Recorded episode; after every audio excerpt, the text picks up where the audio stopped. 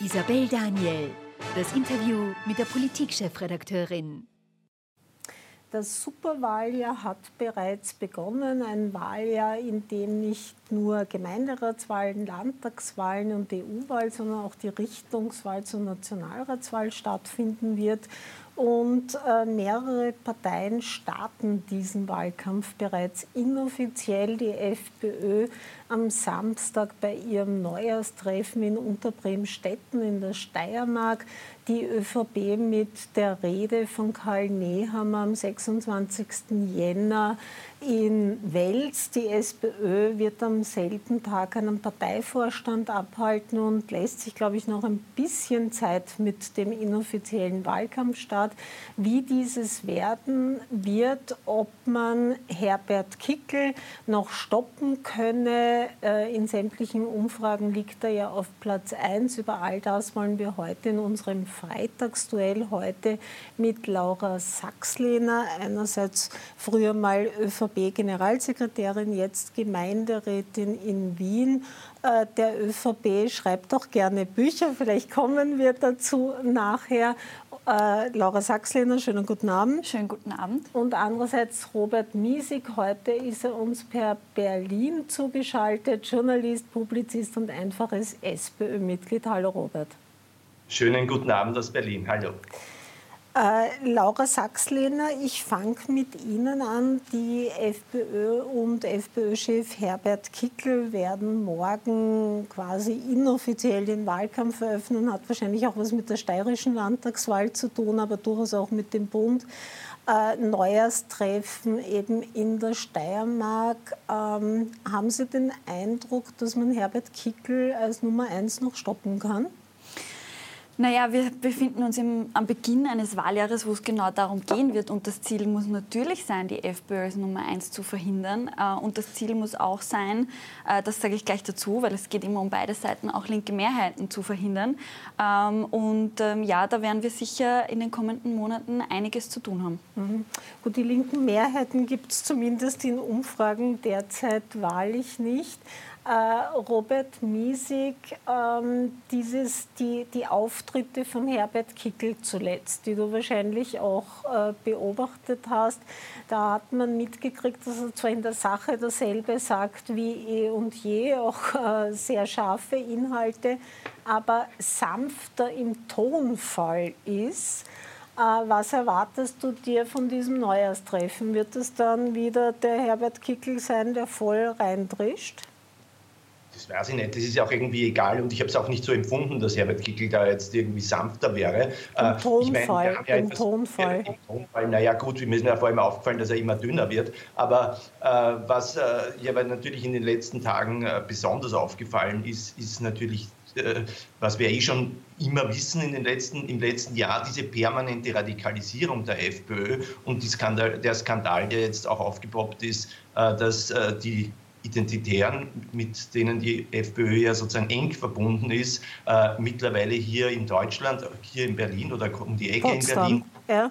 In Potsdam, na gut, äh, also ja. beziehungsweise einem See in der Nähe von Potsdam, ist, der, ist ziemlich in der Mitte. Ähm, äh, hier äh, quasi Fantasien mit der AfD und anderen Rechtsradikalen und Neonazis äh, entwickelt hat für äh, Massenvertreibungen äh, aus Deutschland, äh, quasi ethnische Säuberungen. Ja, also und nicht mal an dieser Stelle ist äh, Herbert Kickl in der Lage, sich von diesen Rechtsradikalen äh, und diesem ganz, ganz furchtbaren Rand zu distanzieren. Äh, und da müssen eigentlich alle Alarmglocken von allen Demokraten äh, sei es jetzt ÖVP, sei es SPÖ, sei es Liberale, sei es Grüne oder sei es Christen, sei es sozusagen auch politisch ungebundene, äh, längst zum Schrillen anfangen. Ja? Also nie wieder ist jetzt und diese Auseinandersetzung ist mit der FPÖ jetzt zu führen. Äh, man muss ja auch, darf ja nicht vergessen, wir haben ja vor einigen Wochen oder Monaten, es ist nicht sehr lang her, dieses Skandalvideo der FPÖ-Jugend gehabt. Ja, da ist dann der ist dann Verfassungsschutz eingeschritten. Es gab eine Anzeige, äh, angeblich arbeitet da die Staatsanwaltschaft, aber da hat man auch nichts gehört. Also es wäre jetzt auch an der Zeit, dass man hier äh, zur Verteidigung von Demokratie, Rechtsstaat, Pluralität, Liberalismus, dem, was wir äh, als eine gute Gesellschaft ansehen im Westen, hier auch eine härtere Gangart einlegt. Mhm. Jetzt hat sich der Robert Miesig mit nie wieder ist jetzt den Spruch genommen, den man nach dem Hamas-Terrorattentat auf Israel und die israelische Zivilbevölkerung genommen hat. Ist das im Kontext mit der FPÖ auch gerechtfertigt? Naja, es ist jede Form von Extremismus, egal ob sie von rechts oder von links kommt, natürlich zutiefst zu verurteilen und abzulehnen. Ähm, und natürlich hat doch die FPÖ da die Verantwortung, äh, sich von den Identitären zu distanzieren und von allem, was auch nur den Anschein erweckt, extremistisch zu sein.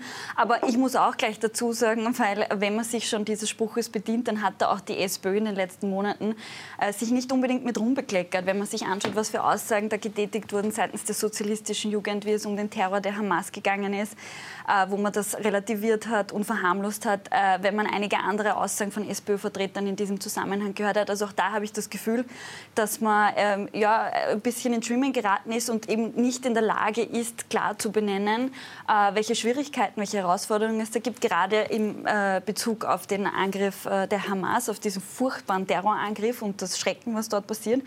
Und auch wenn es um andere, auch linksextreme Umtriebe in der eigenen Partei geht. Mhm. Robert? Ja, ich weiß nicht, was sie jetzt reitet oder was da für ein moralischer Kompass da ist. Es ist ja völlig klar. Äh, und die SPÖ und Andreas Babler und die Spitze hat eine ganz, ganz klare moralische Haltung gegenüber dem, was in Israel äh, passiert ist und dem Terroranschlag. Da gibt es ja überhaupt keine äh, keine Frage. Und ich verstehe jetzt auch nicht, warum man jetzt irgendwie sofort mit irgendwas daherkommen muss, um Herbert Kickl die Identitären und den Rechtsextremismus zu verteidigen und zu tun, als wäre das das Gleiche. Ich halte es da eigentlich lieber, und ich habe das auch mit großer Freude gehört, äh, mit ähm, Karl Nehammer, der ja gestern äh, in diesem Reigen der Parteivorsitzenden die, äh, im ORF im Zeitbild 2 war, äh, als Bundeskanzler, äh, der hier Gott sei Dank auch eine ganz, ganz klare Aussage getroffen hat mittlerweile. Also, dass es, äh, solange er äh, ÖVP-Chef ist, äh, nicht nur keine Koalition mit Kickel, äh, und da könnte man irgendeinen Witz machen, dass der Kickel halt irgendwo als Parteichef bleibt, sondern er hat ganz klar gesagt, dass es keine Koalition der ÖVP mit einer FPÖ geben wird, deren Vorsitzender Herbert Kickl ist, welche Tricks man immer da anwenden hätte können. Und ich bin sehr, sehr froh, dass der Parteivorsitzende der ÖVP, also Karl Nehammer, hier in die Mitte rückt und das ganz klar äh, ausgedrückt hat. Ich habe da eine gewisse Hoffnung, dass die ÖVP äh, da jetzt auch von diesem ja, Irrweg der letzten Jahre abkommt, äh, die FPÖ dauernd in, in verantwortungsvolle Posten zu hieven. Es ist jetzt klar, und ich bin sehr froh, eben wiederhole, dass äh, das auch für Karl Nehammer klar ist und er das deutlich gesagt hat, dass es das La nicht geben wird. Laura Sachs-Lehner, seltenes Lob von Robert Miesig für Karl Nehammer. Also bevor wir weiter über Koalitionsvarianten diskutieren, weil ich bin mir sicher, die Frage wird auch noch mal aufgeworfen werden, möchte ich noch einmal Bezug darauf nehmen, was Sie zu Beginn gesagt haben. Äh, Rechtsextremismus ist in keinster Art und Weise zu verteidigen und das würde ich auch niemals tun. Aber man muss schon so klar sein, auch als Vertreter der SPÖ, wenn man den Rechtsextremismus verurteilt, muss man genauso auch scharfe Worte bei Linksextremismus in den eigenen Reihen finden. Das ist der einzige Punkt gewesen. Entschuldigen, die SPÖ hat irgendwelche äh, Jusos gehabt, die irgendwo in irgendeiner Landesorganisation, Bezirksorganisation Und das wollen Sie jetzt verharmlosen, oder wie? Das ist dann einfach lustig. Die längst ausgeschlossen sind. Also was wollen Sie mehr als einen Ausschluss? Äh, mehr kann eine Partei wirklich nicht machen. Äh, ich halte das auch übrigens für richtig. Ja, selbstverständlich halte ich das für richtig. Äh, und damit ist es äh, erledigt. Aber ich meine, den Unterschied zwischen irgendeinem Juso aus irgendeiner Bezirksorganisation in Kickritz-Bautschen und einem Parteivorsitzenden wie Herbert Kickl, den sollten Sie schon irgendwie auch deutlich machen. Mhm. Gut, dann erklären wir vielleicht noch einmal dieses äh, sehr seltsame Treffen, äh, das der Robert Miesig am Anfang angesprochen hat, eben im See Gasthaus A Adlon bei Potsdam, wo äh, ein einschlägiger Zahnarzt offenbar eingeladen hat, äh, AfDler waren anwesend, darunter auch die rechte Hand von Parteivorsitzenden, AfD-Parteivorsitzenden Alice Weidel. Und als quasi Gastredner oder sogar Hauptredner war der identitäre Martin Sellner anwesend, der äh, seine üblichen, aber sehr krausen Ideen quasi vorgestellt hat, dass man nicht nur, damit das nicht missverstanden wird, äh, da ging es nicht nur um Asylwerber, die man versucht, versucht abzuschieben oder um kriminell gewordene äh, Asylwerber oder sonstiges, sondern da ging es auch um quasi deutsche Staatsbürger, die offenbar nach völkischen Kriterien, also etwas, das wir aus sehr dunklen Zeiten aus Deutschland und Österreich kennen, äh, vertrieben werden sollen, wie auch immer diese äh, Menschen das machen wollen. Und jetzt ist natürlich Herbert Kickl nicht dafür verantwortlich, was der Herr Sellner sagt, aber der Robert Misik hat es angesprochen, Herbert Kickl hat halt die Identitären als normale rechte NGO bezeichnet und äh, auch jetzt hat es nicht wirklich eine Distanzierung von dem Ganzen gegeben. Wie sehen Sie das? Natürlich ist das ein Problem, natürlich ist das zu verurteilen und das ist mit einer der Gründe, warum wir alles daran setzen müssen, dass Herbert Kickl nicht Bundeskanzler wird äh, nach der nächsten Wahl. Also das ist klar. Es ist ähm, alles, was auch nur im Ansatz eine Nähe zum Extremismus hat oder wo es darum geht, die Rechtsstaatlichkeit zu unterwandern oder wo man eben äh, sich solcher wirklich verabscheuungswürdigen Ideologien und Ansätze bedient, ist natürlich absolut zu verurteilen, hat in einer Demokratie keinen Platz, weder in Deutschland noch in Österreich äh, und sollte auch nicht bei der FPÖ Platz haben. Ja? Auch wenn Sie gesagt haben, äh, da, da natürlich jetzt nicht unbedingt die dafür verantwortlich sind, aber trotzdem gibt es da natürlich eine gewisse Nähe. Also all das mhm. ist klar und deshalb geht es natürlich auch in den kommenden Monaten darum, klarzumachen, äh, dass, es, äh, ja, dass es eben nicht äh, am Ende des Tages auf einen Bundeskanzler Kickl hinausläuft. Mhm. Robert, all das, was man jetzt erfährt, also dieses konkrete Treffen konnte man natürlich nicht erahnen, aber die Inhalte von dem, was Sellner, aber auch äh, Teile der FPÖ-Jugend, die du angesprochen hast, äh, zum Besten geben, ist ja an sich nicht neu. Also wir kennen ja deren Pläne. Trotzdem liegt die FPÖ nun mal in Umfragen seit gut einem Jahr klar auf Platz 1, was die Sonntagsfrage angeht. Also wenn am Sonntag Nationalratswahlen wäre, äh, liegt das nicht auch stark an den anderen Parteien, zum Beispiel an ÖVP, das frage ich dann nachher noch die Laura Sachslehner, aber natürlich auch an der SPÖ, die ja auch Oppositionspartei ist und eigentlich von der Schwäche der Regierung profitieren müsste? Es liegt an allen möglichen. Es liegt an den, äh, vielleicht in der Performance der anderen Parteien. Es liegt aber auch an den Medien, die äh, diesen äh, politischen Linien und äh, diesen Radikalismus permanent einen Raum geben. Es liegt an uns allen, die wir uns daran gewöhnt haben und äh, das quasi als normal hinnehmen, was nicht normal sein soll und das allenfalls da als kleines Skandaltälchen abhaken und das nächste Woche schon wieder vergessen haben. Ich erinnere daran, äh, ein anderes Beispiel, wir haben ja ein paar schon genannt, die FPÖ hat, äh, die, die freiheitlichen Studenten hatten doch vor, Zeit, vor, einiger Zeit den Cheftheoretiker gewissermaßen des deutschen Rechtsradikalismus, Götz Kubitschek, äh, eingeladen an der Uni zu sprechen und der wurde dann auch noch eingeladen von der FPÖ im Parlament, im Parlament zu sprechen oder in den Parlamentsräumlichkeiten der FPÖ. Der ist dort gesessen am Podium mit dem Herrn Hafenecker, ja, das ist der Generalsekretär Generalsekretär der FPÖ. Da redet man nicht von einer Bezirksorganisation in äh, Kickritz-Bautschen, sondern von einem Generalsekretär der FPÖ, die diesem Rechtsradikalen das Tor geöffnet haben. Und natürlich sind wir alle ein bisschen dran schuld, wir Demokraten alle. Ähm, dass man das so hinnimmt, dass man sich ein bisschen gewohnt hat. Also sozusagen, die, wie soll ich sagen, die, äh, der Fluch der Gewohnheit ist ein, ist ein riesengroßes Problem in, in, in solchen Zusammenhängen. Äh, ohne Zweifel ist das der Fall und deswegen glaube ich, dass es jetzt auch an der Zeit ist äh, und hoch an der Zeit, es ist fünf vor zwölf, hier diese Auseinandersetzung mit der entsprechenden Härte aufzunehmen. Das betrifft sicherlich die SPÖ auch, die vielleicht auch da manchmal sozusagen quasi nicht so ausreichend auf die FPÖ geschaut hat, sondern äh, auf die Hauptkonkurrentin ÖVP ÖVP und auf den Herrn Kurz und was auch immer, womit man sich beschäftigt hat. Äh, das hat der FPÖ auch erlaubt, da unter der Aufmerksamkeitsschwelle durchzusegeln. Ist sicherlich das, was man äh, kritisch auch in der SPÖ betrachten kann, ohne Zweifel. Äh, auf der anderen Seite die ÖVP, die mit denen koaliert hat, die den Kickel zum Innenminister gemacht hat, die jetzt einen Innenminister hat, der sich jetzt eigentlich auch reinhauen sollte zur Verteidigung der freiheitlich-demokratischen Grundordnung äh, hat sich da sicherlich auch etwas vorzuwerfen, aber wurscht, wir müssen ja nicht über die Vergangenheit reden. Wir haben jetzt äh, ein Jahr, äh, wo wir diese Auseinandersetzung hart führen müssen und das ist zu tun. Mhm.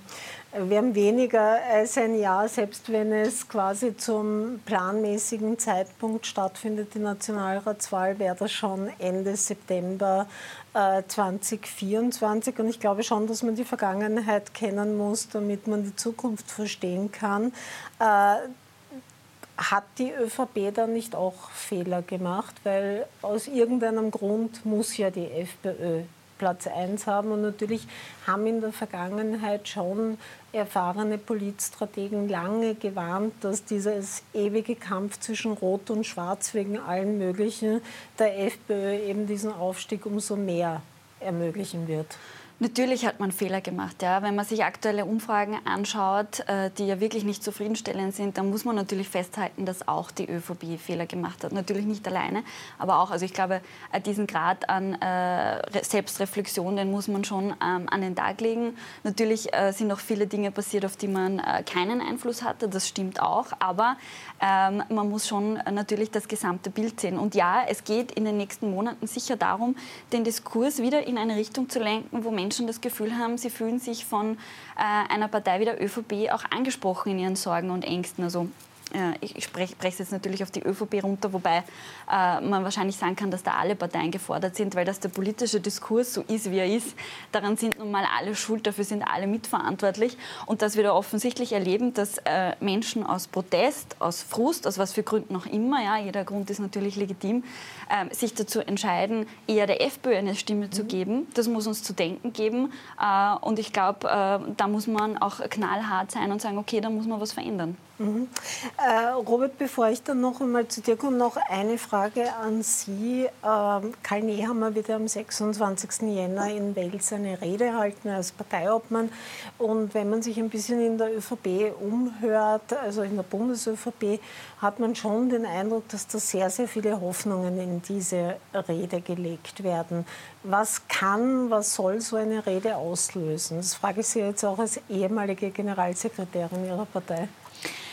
Naja, das Ziel einer solchen Rede ist es natürlich klarzumachen, wofür die ÖVP steht, wofür der Bundeskanzler steht und auch so, was die Vision äh, für die Wahl und für die Zeit danach ist. Also ähm, gerade für eine Partei wie die ÖVP ist es natürlich enorm wichtig, dass man klar kommuniziert und auch dafür einsteht, äh, was, also was man sich vorstellt, in welche Richtung sich das Land verändern und auch bewegen soll, was auch unser Gestaltungsanspruch ist.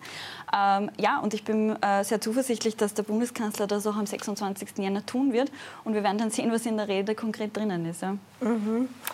Äh, Robert, was erwartest du von so einer Rede und kann man mit so einer Rede überhaupt äh, einen Stimmungsumschwung schaffen?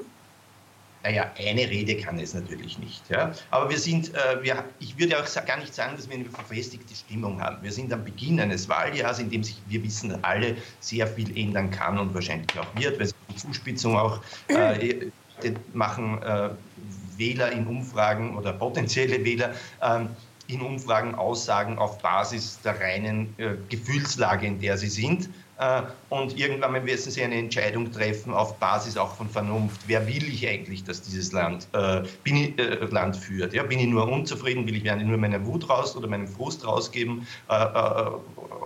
Den rausbrechen lassen oder will ich auch eine vernünftige, eine konstruktive Entscheidung für dieses Land führen. Und dadurch gibt es die Möglichkeit für alle, dass sich noch alles sehr, drama sehr also dramatisch, aber sozusagen signifikant ändert. Ja?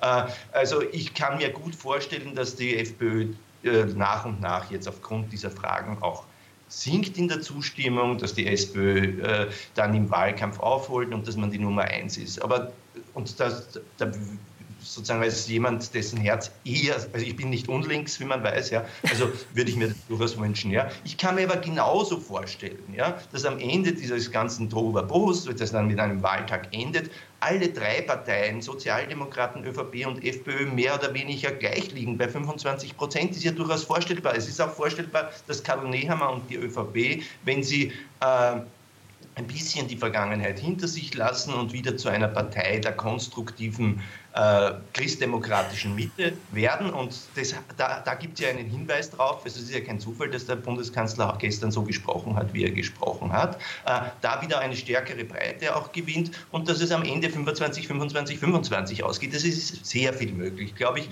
äh, und überhaupt nichts entschieden. Mhm. Aber ich, wie gesagt, ich werde auch keine Prognose treffen deswegen, weil wenn vieles möglich ist, ist auch äh, alles offen. Äh, richtig, das klingt danach, als würde der Robert jetzt keine Wette abschließen wollen. Wir, wir werden jetzt in eine ganz kurze Werbepause schalten und dann reden wir aber weiter, wie der, die Ausgangslage eigentlich von ÖVP und SPÖ derzeit ist. In der SPÖ gibt es ja nach wie vor viele Diskussionen. Ich sage nur Stichwort äh, Alfred Gusenbauer, aber auch in der ÖVP. Und ich habe das Schmunzeln von Laura Sachslehner beobachtet, als Robert Miese geredet hat, ist, glaube ich, nicht alles so ganz klar. Äh, bleiben Sie dran. Isabel Daniel, das Interview mit der Politikchefredakteurin.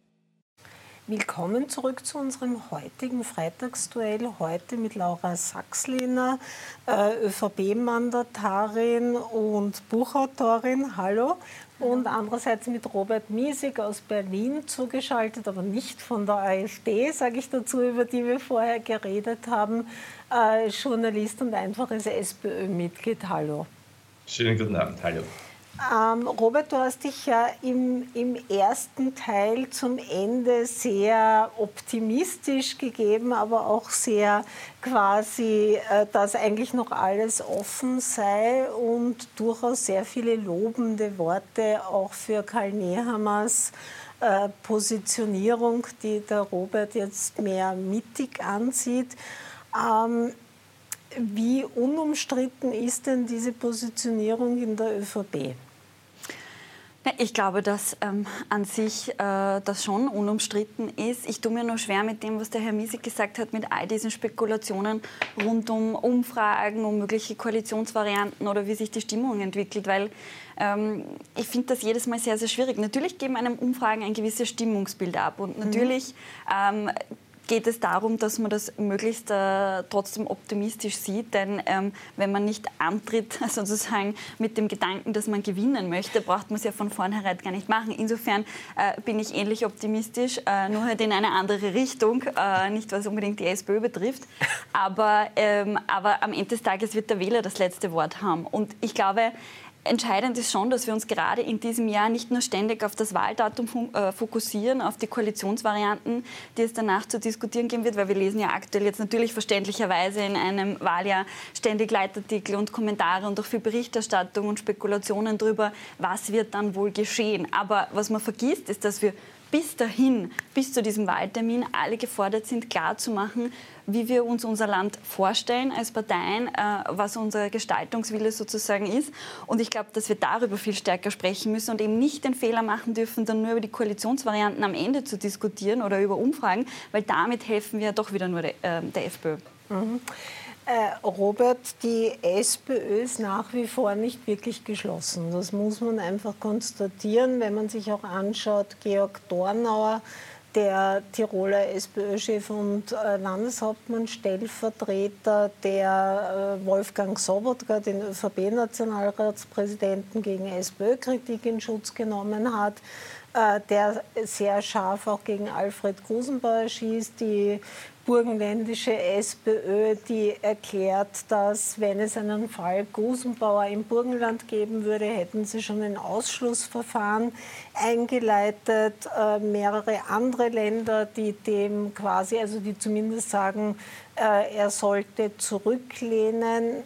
Wird sich das im Wahlkampf noch bessern? Weil im Moment hat man den Eindruck, dass es genauso weitergeht wie Weiland unter Pamela Rendi-Wagner. Naja, den Eindruck habe ich ehrlich gesagt gar nicht. Also selbst an, an den Beispielen, die du jetzt skizziert hast, äh, weil ähm, es gibt eine große, glaube ich, eine große breite Stimmung, äh, dass das Bild, das Alfred Gusenbauer in den letzten Jahren auch und vor allem in den letzten Enthüllungen auch geboten hat, eigentlich nicht jemand ist, den man nur in der Sozialdemokratie haben will. Und dann gibt es halt manche, die sagen, er soll selbst gehen und manche, die sagen, man sollte ihn ausschließen und manche wie in Niederösterreich, wo er herkommt, die sagen, da gibt es vielleicht noch ein paar, die sagen, ja, aber er ist ja eigentlich einer von uns und unser Bur, der den Aufstieg geschafft hat. Ja, also so. Äh, aber eine große, eine große Differenz sehe ich da nicht. Und wir sollen jetzt auch die Kirche im Dorf lassen. Es geht um Alfred Gusenbauer, der im Jahr 2008, wenn ich mich richtig erinnere, als Bundeskanzler zurückgetreten ist. Er beschädigt das Bild der Sozialdemokratie, aber natürlich hat er keine Rolle mehr. Also brauchen wir jetzt auch nicht, mehr, nicht so viel über Alfred Gusenbauer reden. Das ist das eine. Ja? Äh, und darüber hinaus sehe ich da jetzt nicht so, so viele Differenzen in dieser Frage. Äh, andere Fragen, äh, du hast geschildert, Dornau im Hinblick auf Sobotka. Ja, dass er Sobotka so verteidigt, das hätte ich vielleicht auch nicht gemacht. Ähm, auf der anderen Seite ist es jetzt auch nicht hundertprozentig falsch gewesen, was er gesagt hat. Das sind jetzt unterschiedliche Auffassungen, die innerhalb einer demokratischen Partei äh, an sich, sage ich jetzt mal, überhaupt kein Problem sein sollten. Ja? Äh, dass man zu verschiedenen Sachen verschiedene Gesichtspunkte vorträgt. Ja, aber warum denn nicht? Ja? Man ist eine Partei, die diskutiert. Ja, natürlich. Ja? Wenn das halt vielleicht ein bisschen instrumentell ist, äh, so quasi man trägt den unterschiedlichen Gesichtspunkt vor, um den Parteivorsitzenden vielleicht wieder zu schwächen, dann hast du ein Problem. Äh, ja, mag sein. Ja, aber ich glaube, wir sollten auch um diese das ist auch wieder Teil des Problems. Wir reden dann bei der SPÖ äh, und auch bei der ÖVP und bei sonst irgendwen um irgendwelche Kleinigkeiten, über irgendwelche äh, Parteifunktionäre, die schon keine mehr sind, über irgendwelche Has-Beens. Äh, Nein, aber Robert, und, da muss ich dich jetzt kurz unterbrechen. Das Hauptproblem, ist, das Hauptproblem ist sozusagen die, die Herausforderung für unsere Demokratie durch die ja. FPÖ, und sozusagen auch die Vertrautelung generell unserer politischen Debatten. Ja, wir sind nicht in einer Situation, wo die einfache Antwort immer die richtige mhm. ist, sondern ganz im Gegenteil. Wir sind in einer Situation, wo die komplexe Antwort, die verschiedenen Gesichtspunkte in Balance zu bringen versucht, die richtige ist. Mhm. Ja? Robert, da muss ich dich jetzt trotzdem, weil nicht wir führen diese Debatten über Alfred Gosenbauer, das muss ich ganz klar noch einmal feststellen, die SPÖ führt diese Debatten und das erinnert eben ja. an die Zeit von Pamela Rendi-Wagner, weil da wissen natürlich schon einige, dass sie damit zeigen wollen, der, der Andreas Babler, der sich ja auch ganz klar vom Alfred Gusenbauer distanziert, sei nicht in der Lage, da klare Konsequenzen zu ziehen. Andreas Babler selbst sagt, der Statut würde einen Ausschluss gar nicht hergeben. Also das ist keine das medial... Ist ja, das ist ja auch ohne Zweifel richtig. Das ist ja ohne Zweifel richtig. Ja? Äh, eine, so ein, die SPÖ ist eine demokratische Partei und sie ist, sie ist nicht so organisiert, dass der Parteivorsitzende sagen kann, der gefällt mir nicht, den schließen wir aus. Mhm. Ja, das ist so. Es gibt ein Statut, es gibt ein Statut, da gibt es, glaube ich, glaub, das heißt im Statut äh, Schiedsgericht, da kannst du genau. einen Ausschluss beantragen, dann muss das Schiedsgericht tagen, dann muss man so sich die Frage stellen, hat diese Person etwas Illegales getan? Das hat er ja nicht. Hat er etwas getan, was man moralisch nicht so super findet? Das tut so mancher äh, in, äh, in der Welt. Also so einfach ist es auch nicht, wie man sagt, da kann einer daherkommen und sagen, den schließe ich aus. Ja? Mhm. Das, kann, äh, das ist in der SPÖ nicht möglich und das ist gut so. Ja? Rechtsstaatlichkeit gibt es ja. auch in einer Partei. Robert, das ist unumstritten und das wissen auch die meisten SPÖ-Parteivorsitzenden und da schließt sich der Kreis, die diese Debatte trotzdem führen und das wird ja wohl irgendein Ziel haben, diese Debatte trotzdem zu führen.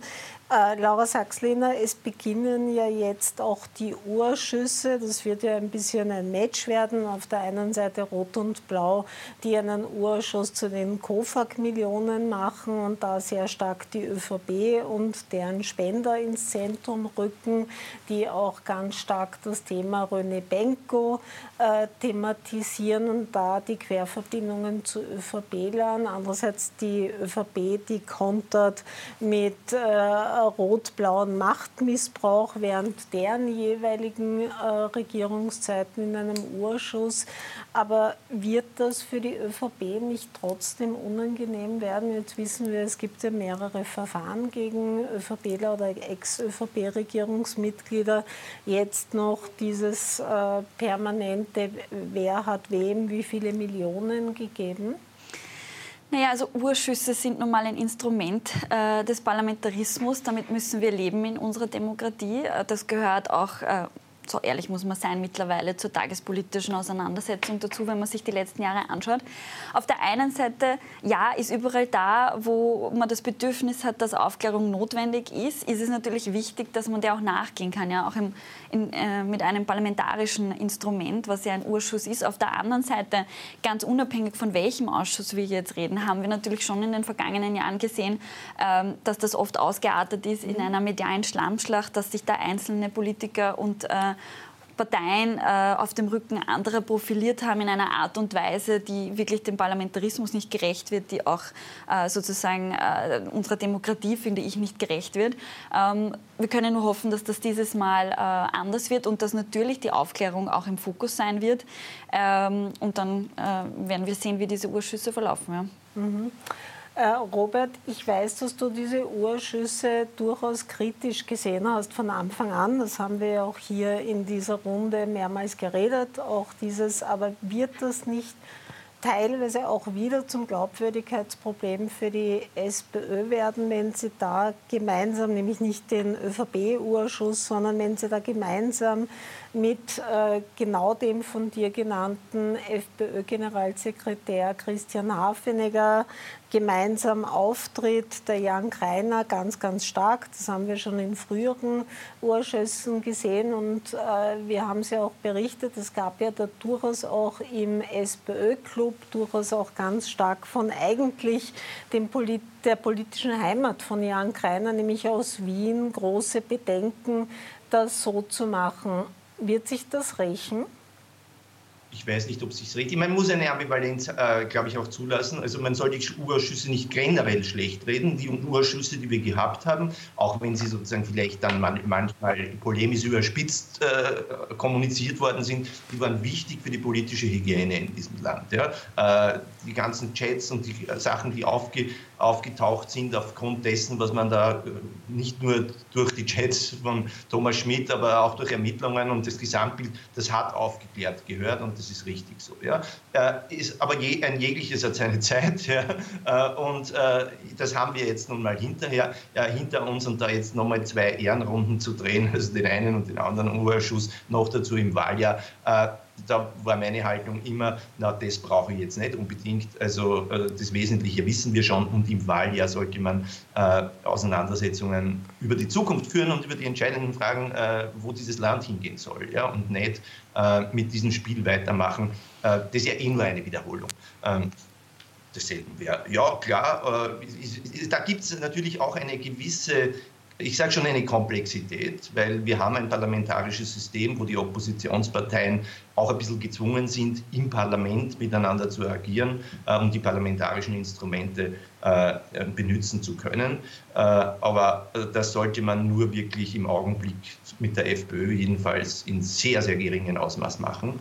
Äh, also nur in dem Ausmaß, wo es halt für den Parlamentarismus nötig ist. Äh, mit jemand wie Herrn Hafenecker würde ich mich nicht irgendwo hinsetzen und zeigen, da muss, äh, also sozusagen würde ich nicht auf ein Foto gemeinsam sein wollen, da muss klar sein, das ist eine politische Linie, die es von allen zu bekämpfen gibt, von allen Demokraten im Land. Ja? Äh, natürlich, ich meine sozusagen ÖVP, SPÖ, Grüne, Liberale, ja? die haben alle unterschiedliche Haltungen. Ja? Die einen sind Linker, die anderen sind Rechter, das eine ist eine demokratische Rechtspartei, das andere ist eine demokratische Linkspartei, aber die müssen miteinander gesprächsfähig werden, aber bleiben und gleichzeitig aber auch eine, wie nennen wir das in Frankreich, äh, einen Cordon sanitär zum rechten Extremismus ziehen und der muss auch sichtbar sein. Sie wollten antworten? Also ich muss ganz ehrlich sagen, ich halte in dem Zusammenhang schon für ein bisschen dreist, der SPÖ einen Beitrag zur politischen Hygiene in diesem Land zuzuschreiben. Denn wenn man sich anschaut, wie die SPÖ sich in den vergangenen Urschüssen gebärdet hat, wie man da versucht hat, den politischen Mitbewerber mit aller Kraft anzupatzen, wie man mit anonymen Anzeigen gearbeitet hat und auch zum Beispiel, wenn man sich innerparteilich anschaut, wie man da in aller Öffentlichkeit eine Parteivorsitzende auf brutalste Art und Weise demontiert mit allen möglichen Tricks und Mitteln, die es gibt.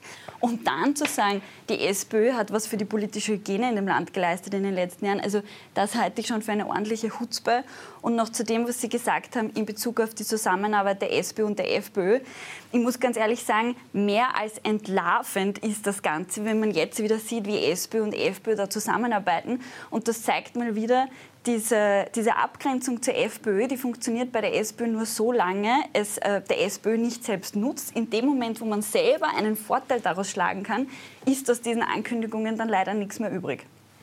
Also Entschuldigung, ich muss schon ein bisschen, äh, ich meine, wir müssen da jetzt nicht parteipolitisches Hickhack betreiben, aber Sie haben mit der FPÖ koaliert, Sie haben die in, in Ministerien, in Ministerien äh, äh, gehievt, Sie haben Kickel zum Innenminister gemacht, Sie waren wahrscheinlich zu diesem Zeitpunkt noch nicht in einer Spitzenfunktion in der Partei, aber unmittelbar danach, ja, äh, und dann zeigen Sie auf die SPÖ, weil die im parlamentarischen Verfahren, nicht in einer Regierung, im parlamentarischen Verfahren äh, sozusagen manchmal etwas gemeinsam mit der FPÖ FPÖ vorantreibt, wo ich dann eher sage, das würde ich im Augenblick nicht tun. Also wenn etwas eine Kutzbär ist, dann das von Ihnen. Entschuldigung.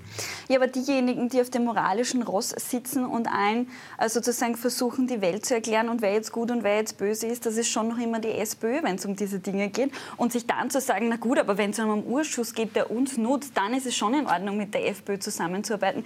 Das ist scheinheilig.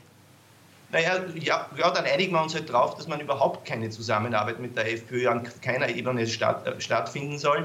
Äh, wenn wir uns darauf einigen wollen, ich bin der Erste, der dabei ist und ich halte es auch für notwendig für, äh, für das, wo unser Land, aber auch für Europa, äh, was uns bevorsteht. Wir sind jetzt in einer Situation, es geht ja nicht nur um Österreich, wir haben ja diese rechte Welle in Deutschland, wir haben sie in Frankreich, wir haben sie äh, in den USA wenn wir Pech haben, kommt der verrückte Trump zurück. Wir haben alle gemeinsam als Demokraten, aber letztlich auch als vernünftige Menschen, die diese Verblödetheit von Politik und dieses Aufganzeln nicht haben wollen, äh, eine gemeinsame Verantwortung, äh, unser, unser Land, aber auch sozusagen generell die Welt auf einen seriöseren Pfad zurückzuführen. Wenn wir uns da äh, darauf einigen können, Sie als eine Repräsentantin einer demokratischen Rechtspartei, ich als jemand, der nichts repräsentiert, aber immerhin sozusagen das Herz schlägt für eine demokratische Linkspartei, bin ich nicht der, bin ich der Erste, der dabei ist. Nein, auch wenn wir uns dann vielleicht kurz jetzt im Kreis drehen, aber der Punkt ist schon, natürlich kann man ähm, für gewisse Dinge einstehen und soll man auch. Und natürlich tritt jeder von uns für eine gewisse Politik an oder für eine Politik ein. Ja? Jetzt in Ihrem Fall, nachdem Sie ja äh, kein Politiker sind in dem Sinn. Aber trotzdem müssen wir alle so viel dem Demokraten sein, dass wir eben auch anerkennen, dass solche Wellen, von denen Sie sprechen, das sind demokratische Wahlen, die dahinter stehen. Das sind Menschen, die eine Wahlentscheidung treffen. Und auch wenn es einem selbst vielleicht nicht passt, auch wenn man selbst was anderes wählen würde, man hat es zu akzeptieren und nicht jedem Menschen auszurichten, was jetzt moralisch gut und was moralisch schlecht wäre. Und das ist deshalb so scheinheilig und deswegen so verwerflich. Wenn man das auf der einen Seite tut, okay, das ist die Art, Politik zu machen der SPÖ. Das müssen wir alle zur Kenntnis nehmen. Und auf der anderen Seite, selbst wenn es um parlamentarische Mehrheiten geht oder um den Urschuss, bereit ist, das selbst sofort über Bord zu werfen, solange es einem selber nutzt. Und das ist das Problem mit der Doppelmoral der SPÖ. Ich verstehe jetzt nicht genau, auf was Sie hinaus wollen. Ich meine, Sie haben mit der FPÖ koaliert, ich will nicht mit der FPÖ koalieren. Ich habe den Vorschlag gemacht, dass wir äh, uns darauf einigen, dass man äh, mit Repräsentanten ja, äh, dieser Politik nichts gemeinsam tun soll. Äh, das ist ja wieder was anderes als Wähler. Ja, Wähler muss man überzeugen, man muss auf die Leute äh, einreden, man muss äh, diskutieren, man muss auch versuchen, die, äh, die Gehässigkeit und die Polarisierung, die es in einem bestimmten Bereich gibt. Ja, ich würde sagen, es gibt Polarisierung, aber sie ist ein bisschen auch übertrieben. da muss man versuchen, das runterzukriegen ich verstehe jetzt nicht, wo große, der große Grund ist für eine parteipolitische Sieg. Gut, wir schalten in eine ganz kurze Werbepause und dann reden wir weiter, ob diese Allianz äh, gegen die FPÖ nicht am Ende die FPÖ noch größer werden lassen könnte und was das auch teilweise mit den schon genannten von Robert Miesig, Donald Trump und Co. zu tun hat und diese äh, berühmte Welle, die da jetzt quasi quer durch die westliche Welt gehen könnte oder nicht gehen könnte. Bleiben Sie dran. Isabel Daniel, das Interview mit der Politikchefredakteurin. Willkommen zurück zu unserem Freitagsduell. Heute mit Laura Sachslehner und Robert Miesig, zugeschaltet aus Berlin heute. Ähm, wir haben ja schon jetzt über SPÖ, ÖVP, FPÖ geredet und da fällt natürlich etwas auf, das ist äh, es schwebt immer so ein bisschen die Angst vor Herbert Kickl und der FPÖ mit. Der Robert Miesig hat ja quasi so ein, äh, ein Appell für eine Allianz äh, gegen die, die FPÖ äh, quasi äh, gerichtet. Und da ist ja Österreich kein Sonderfall. Das muss man jetzt auch dazu sagen. Bei uns hat halt der Aufstieg der Rechtspopulisten viel früher begonnen. Bei uns waren sie auch immer wieder einmal in einer Regierung, sind stärker, schwächer, stärker, schwächer und dann wieder stärker geworden. Äh, gleichzeitig in den Niederlanden ist Gerd Wilders äh, ein absoluter Rechtspopulist, der sogar den Koran verbieten wollte und Moscheen verbieten wollte, Nummer eins geworden. In, Donald, äh, in den USA könnte Donald Trump trotz zig Verfahren und Anklagen und äh, sehr harter Drohungen gegen alles, was andersdenkend ist, als er vielleicht wieder Präsident werden. In Frankreich liegt Marine Le Pen auf Platz 1. Das hat jetzt auch zu einer Regierungsrochade geführt.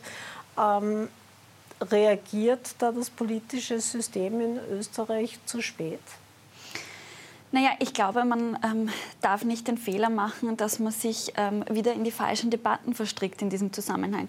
Natürlich wünsche ich mir auch keinen Bundeskanzler Kickel, ähm, wie viele andere wahrscheinlich auch. Aber wenn wir ständig äh, sozusagen ähm, versuchen, Menschen auszurichten, was die richtige Wahl wäre, was die bessere Wahl wäre. Da müssen wir sehr aufpassen, wie wir das machen. Denn ähm, in Wirklichkeit muss es darum gehen, dass wir versuchen, politischen Parteien wie der FPÖ den Nährboden zu entziehen. Dass es erst gar nicht dazu kommt, dass sie diese Zustimmung erhalten. Und dafür müssen wir einfach einen sehr ehrlichen, manchmal auch harten Diskurs führen und uns genau anschauen, wo etwas in unserem Land schiefrennt, wo Menschen Sorge und Ängste haben, die wir offensichtlich äh, jetzt nicht adressieren, die wir offensichtlich zu wenig ansprechen oder wo wir nicht mit den richtigen Antworten agieren. Und dann bin ich überzeugt davon, dass man sozusagen auch den Aufstieg einer FPÖ verhindern kann. Mhm. Äh, das, was die Laura Sachslehner da jetzt sagt, Robert, ist ja etwas, muss man dazu sagen, was der Sebastian Kurz 2017 versucht hat, was in Frankreich jetzt gerade der neue, äh, noch sehr relativ junge Premierminister Attal auch versucht, äh, mit dem Innenminister, also viel mehr Härte jetzt auch in Sachen Migration, mit einem sehr harten Einwanderungsgesetz, aber auch mit relativ harten Integrationsmaßnahmen zu machen. Ähm, ist es das Thema nach wie vor in Österreich? Weil ich sage dazu, im Unterschied zu Frankreich oder zu den USA hat dieser Aufstieg der Rechtspopulisten halt in Österreich viel, viel früher begonnen. Eh, und äh, auch mit diesem Thema, und wir erinnern uns ja dran, äh, wie hat Jörg Haider dieses Thema benutzt, indem er gegen die äh, damals die Flüchtlinge aus Jugoslawien und die Menschen aus Bosnien und Kroatien, die heute alle zu uns gehören. Ja? Und selbst die FPÖ sagt, ja, da haben wir die Falschen. Selbst die FPÖ sagt heute, da haben wir die Falschen als Feinde aufgebaut, weil das sind die, die jetzt die guten Ausländer, selbst aus der FPÖ-Sicht. Ja?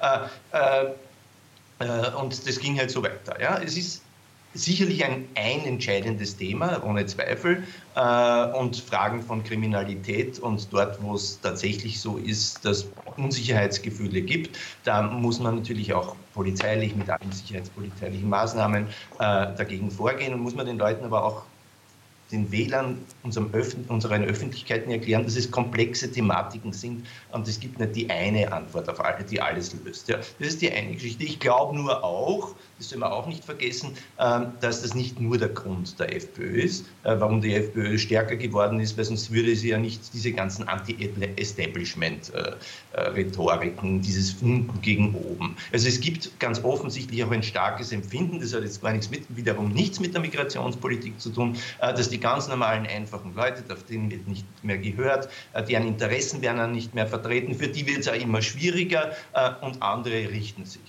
Und dann haben wir Wirtschaft Wirtschaftskrise und Inflationskrise und so weiter und so fort, äh, brauchen wir jetzt nicht ins Detail gehen. All das zahlt da hinein. Ja? Äh, und äh, auf der Ebene muss man, glaube ich, ohne Zweifel, ohne Zweifel eine vernünftige Politik skizzieren, die eben sich auch nicht alleine, die kann sich nicht auf Überschriften reduzieren. Ja, der Bundeskanzler, deswegen hat man, ich will mir jetzt nicht nochmal loben, aber um noch ein Beispiel zu bleiben, ja, äh, er hat es gestern ja ganz gut gemacht, indem er gesagt hat, auf der einen Seite haben wir viel ausgegeben, äh, um Kaufkraftverluste zu reduzieren. Gleichzeitig hat es dazu beigetragen, dass wir die Inflation hochgehalten haben. Das hat wiederum den negativen Nebeneffekt, dass wir ein Problem mit unserer, mit unserer Wirtschaft äh, bei der äh, Wettbewerbsfähigkeit für die Exporte betrifft. Ja, es ist ja alles richtig. Ja. Man sieht aber gleichzeitig, es ist sozusagen nicht eine Sache, sondern es ist ein, ein komplexes Spiel mit Vektoren und diese vernünftigen Antworten muss man auf der einen Seite geben, aber gleichzeitig auch mit dem Herzblut die Leute spüren, es, man macht keine Elitenpolitik, sondern das, was einem am meisten am Herzen liegt, ist, dass die ganz normalen Leute, die es schwer haben oder auch nicht schwer haben, aber sozusagen halt ein Durchschnittsleben führen, äh, jetzt nicht nur einen materiellen und einen ökonomischen Abstieg äh, erleben müssen. Ja? Und wenn man da Glaubwürdigkeit zurückgewinnt, dann kann man in diesem Jahr noch viele, viele Meter machen. Mhm. Äh, Laura Sachslehner, dieser Themenmix, den der Robert Miesig angesprochen hat, also dass es nicht nur, also schon auch, aber äh, um Zuwanderung, Integration, sondern eben auch um dieses Anti-Elitendenken, dieses äh, Gefühl zurückgelassen zu werden, äh, dieses die da oben richten äh, siehst, auch das kennen wir ja von der FPÖ seit Jörg Haider in den 90er Jahren, der sich ja selbst auch damals als Schutzpatron der kleinen Leute und genau mit all diesen Themen, die der Robert genannt hat, minus Corona, weil es das damals äh, noch nicht gab, äh, punkten konnte. Wenn man so viele Jahrzehnte keine Antworten darauf gefunden hat, was wären denn jetzt die richtigen Antworten? Ich glaube schon, dass ähm, es ein Konvolut an Themen gibt, die eben sehr, sehr entscheidend sind in diesem Jahr. Das ist mit Sicherheit das Thema Zuwanderung und Migration. Das ist meiner Meinung nach, das wird jetzt niemanden überraschen, aber wesentlich zentraler, als es der Herr Miesig darstellen möchte. Aber natürlich auch äh, die Frage der Teuerung, die Frage, können sich äh, Menschen den Lebensstandard, den sie vorher hatten, noch leisten. Und ich glaube schon, was da ein entscheidendes Thema ist, ist diese Form der ideologischen Debatten, die wir da auch führen, was auch zum Beispiel der grüne Koalitionspartner Partner auf Bundesebene immer wieder macht. Wir leben auf der einen Seite, ähm, dass die Leute sich ihr ähm, tägliches Leben nicht mehr so leisten können, wie sie sich vielleicht wünschen würden. Und gleichzeitig erleben wir Debatten über Tempo 100 oder über andere Bereiche, wo man ins Privatleben der Menschen eingreifen möchte. Diese Gewichtung, die geht sich einfach nicht aus, die stimmt nicht und die verärgert Menschen zu Recht, die löst Frustrationen aus. Und dem muss man natürlich etwas entgegensetzen, auch als ÖVP. Mhm. Äh, Robert, weil du jetzt gerade auch in Berlin sitzt, jetzt jenseits dieses äh, abstrusen Treffens, über das wir eh schon äh, diskutiert haben, sieht man natürlich in Deutschland, es gibt äh, drei Bundesländer in Deutschland, die in den nächsten Monaten wählen werden und wo die AfD doch schon äh, sehr, sehr stark ist, also relativ deutlich auf Platz 1, sogar in, in Sachsen, Brandenburg und Thüringen. Und die AfD äh, wird vom deutschen Verfassungsschutz im Groben und Ganzen als rechtsextrem angesehen. Jetzt regiert ja in Deutschland Rot, Grün und Liberale. Das heißt, sämtliche Regierungsformen äh, fördern Parteien wie die AfD? Oder ist es wirklich diese, äh, ich glaube, in Ansätzen, wenn ich das kurz noch ausführen darf, was die Laura Sachsliner meint, dass, dass man die Menschen überfordern würde mit eben so zu viel Klimaschutz oder auch äh, Wokeness oder politische Korrektheit in Zeiten der äh, multiplen Krisen. Ja, naja, es gibt ein paar Triggerthemen, Wokeness und äh, Gendern und all dieses Zeug. Eigentlich irrelevant für die Lebenssituation der Leute, äh, aber es, es, triggert Emotionen. Das ist die eine Geschichte. Ähm, äh, gleichzeitig es gibt äh, Studien, ganz großes, großartige sozialwissenschaftliche Studie, die jetzt hier in Deutschland sehr stark diskutiert wird. Ähm, von drei äh, Soziologen hier von der Humboldt-Universität, die wirklich mit Leuten gesprochen haben, also ganz vielen, also sie haben wirklich eine breite Studie gemacht haben, äh, wo sie erstens mal herausgefunden haben, ja, es gibt eine Polarisierung bei diesen Triggerthemen, gelegentlich, ja, wo sie die Leute erregen, aber an sich sind die Menschen nicht so polarisiert, wie wir glauben. Weil die Leute sind nicht blöd, die wissen, ja, ich, sag, ich, meine, ich versuche es ganz simpel zu stellen, sie wissen, äh, dass wir schauen müssen, dass wir unseren Lebensstandard halten und gleichzeitig wissen sie, dass wir alles tun müssen, auch kontinuierlich und mit Nachdruck, äh, um ökologisch umzurüsten. Wir, wir, wissen, wir haben eine Klimakatastrophe. Die Leute wissen auch, ja, es gibt diesen Krieg in der Ukraine, der hat gleichzeitig auch ökonomische Auswirkungen, steigende Energiepreise. Äh, deswegen müssen wir schauen, dass wir so viel wie möglich äh, sozusagen aus den Fossilen in Strom und so weiter, Windräder und so weiter hinübergehen. Das heißt, äh, die Leute sind gar nicht so polarisiert, sondern sie haben ein Verständnis im Grunde dafür, äh, dass es komplexe Themen gibt, wo man auch eine Balance herstellen muss. Äh, ich glaube, es ist auch eine Aufgabe von Politik, von Politikern, politischer Kommunikation von Politikern, aber natürlich auch äh, eine Aufgabe von der politischen Kommunikation, wie sie von politischen Beobachtern, Journalisten, den medialen Systemen und so weiter produziert wird hier eigentlich den Vernünftigkeiten, die ja die meisten Leute auch haben, Raum zu geben und nicht äh, sehr schnell, was ja auch die Versuchung oft ist, aufzuspringen auf den gehässigen Zug, der gegen den, Schlagzeile gegen Schlagzeile, äh, vertrottelte, äh, vertrottelte Verkürzung gegen die andere vertrottelte Verkürzung. Ja, damit werden wir unsere Gesellschaften nicht voranbringen. Ja? Damit werden wir allenfalls sozusagen unsere Medien verkaufen oder unsere Menschen unterhalten oder auch eine Wahl gewinnen, aber unsere Gesellschaften werden wir nicht voranbringen damit. Und ich glaube, da haben wir eine Verantwortung und ich, äh, sozusagen, ähm, ich vertraue da auch drauf, äh, dass wenn man das macht, wenn man es kontinuierlich macht, wenn man den Versuchungen, es sich leicht zu machen, widersteht, dass man dann die Menschen auch gewinnen kann. Mhm. Abschlussantwort von Ihnen. Glauben Sie das auch? Ja, ich teile natürlich viele der Aussagen, die da jetzt getätigt wurden, so nicht ganz. Aber ich glaube, dass die Polarisierung automatisch dadurch entsteht, wenn man gewisse Themen einfach nicht ehrlich anspricht. Und man muss sich schon anschauen, wenn wir uns teilweise ansehen, wie die Gewichtung ist der Themen, die diskutiert werden, egal ob es jetzt in Urschüssen sind oder in manchen Beiträgen im Nationalrat seitens der Oppositionsparteien oder auch wenn ich mir anschaue, welche Themen teilweise von den Grünen gefordert werden, ähm, dann entsteht die Polarisierung ganz einfach dadurch, dass die Menschen äh, dafür kein Verständnis mehr haben, wenn so vorbei an den tatsächlichen Lebensbedürfnissen Interessen diskutiert wird. Ähm, und da müssen wir uns alle an der Nase nehmen und wieder schauen, dass wir ernsthaft den politischen Diskurs in die Richtung betreiben, dass wir wirklich das adressieren, was die Leute beschäftigt. Und wenn wir das tun, dann bin ich auch überzeugt davon, dass wir Parteien wie der FPÖ den Nährboden entziehen. Gut, dann danke Laura Sachsliner, danke Robert Miesig und Ihnen danke ich fürs Zuschauen. Wir schalten jetzt in eine kurze Werbepause und danach geht es mit unserem Programm weiter. Bleiben Sie dran.